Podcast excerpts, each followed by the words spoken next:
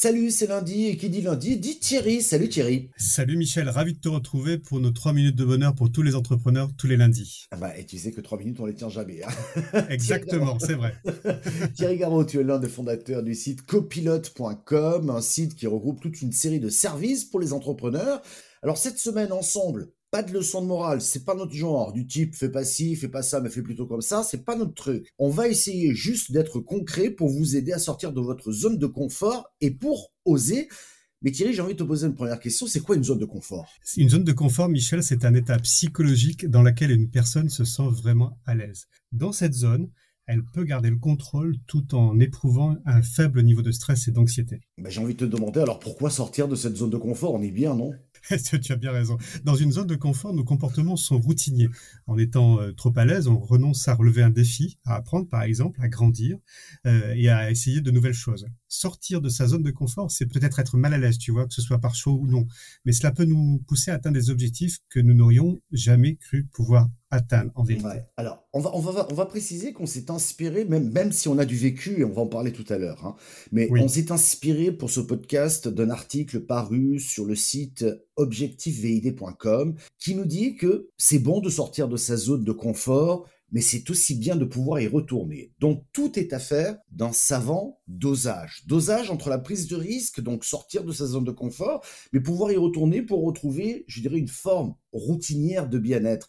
Mais sortir de sa zone de confort permet de continuer à avancer et à évoluer, particulièrement dans un univers professionnel, Thierry. Exactement. Euh, sortir de sa zone de confort pour se fixer des nouveaux challenges pour soi-même est un facteur de, développement personnel, je dirais. Lorsqu'on se fixe un nouveau défi, au risque quelquefois de ne pas l'atteindre, hein, notre tendance naturelle nous pousse à vouloir nous montrer à la hauteur. Voilà, c'est important de se dire ça. Alors, je vais le répéter, Thierry, si tu veux bien. Notre tendance naturelle nous pousse à vouloir nous montrer tout simplement à la hauteur. C'est naturel pour toute personne normalement constitué, c'est-à-dire qu'on a envie d'aller plus loin, quoi. Oui, oui, parce que euh, nous, nous avons, euh, comme on dit, une vision du stress très négative et nous fuyons toute occasion d'y faire face. Pourtant, l'exposition au stress accentue notre niveau de vigilance. Euh, tu le sais tout comme moi, notre niveau d'attention, notre niveau de concentration.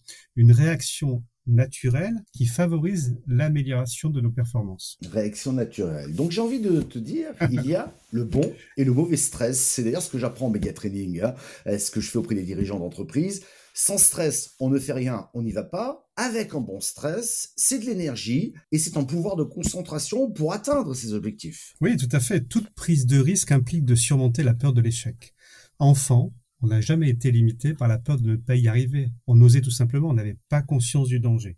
Avec les années, on prend conscience de ce danger, on ose moins, peut-être parce qu'on a plus d'expérience de la vie, mais cela ne nous empêche pas d'explorer de nouveaux horizons et de tenter, par exemple, de nouvelles expériences. Oui, alors j'ai envie de te dire, oser en tenant compte de notre expérience, de nos échecs, de nos réussites, devrait nous rendre moins vulnérables face aux nouveaux défis finalement. Oui, effectivement, mais notre zone de confort est par définition limitante. Euh, et plus nous vieillissons, plus elle a tendance à se rétrécir. Et c'est tout notre champ des possibles qui s'appauvrit, c'est un peu tout notre champ de vision.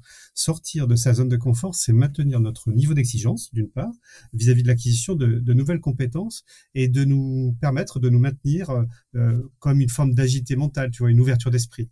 Et tu sais bien qu'un esprit en alerte, c'est un esprit qui vieillit mieux. Effectivement, donc on va essayer d'avoir l'esprit en alerte. Hein.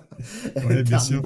Pour, sortir de sa zone de confort et oser, j'ai envie de dire, commencez par le début. Apprenez à vous connaître vous-même et jusqu'où vous êtes capable d'aller. Quand je dis ça, c'est une vraie réflexion sur soi-même. Hein, euh, et, il faut savoir se fixer des objectifs. Même si on va les rater, on aura osé. Et Oscar Wilde disait, il faut toujours viser la lune, car même en cas d'échec, on atterrit dans les étoiles. Oui, j'ajouterais même que notre niveau d'exigence envers nous-mêmes doit s'adapter à notre personnalité et évoluer pas à pas. Euh, au-delà d'un certain seuil, l'augmentation du niveau de stress et d'anxiété devient paralysant. Il faut donc trouver le juste équilibre. Alors Thierry, j'ai envie de te poser la question. Tu es déjà sorti de, ta zone de confort, toi? Oui, oui, à deux reprises, et je serais tenté à dire même à plusieurs reprises. Sur le plan professionnel, par exemple, en allant euh, travailler loin de mes bases et en étant célibataire géographique pendant plus de six ans.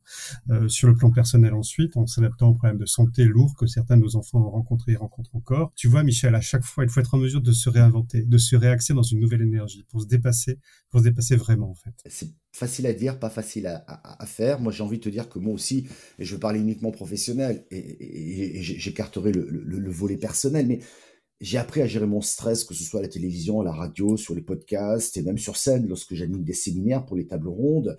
Euh, je dois bien avouer de mon côté que j'ai dépassé ce stress, mais je commence aussi à apprendre à me connaître. Je m'explique. J'ai un cahier secret dans lequel j'écris ma vie, mes succès, mes échecs. Tu le trouveras pas, Thierry, il est trop secret, tu le trouveras pas. Hein.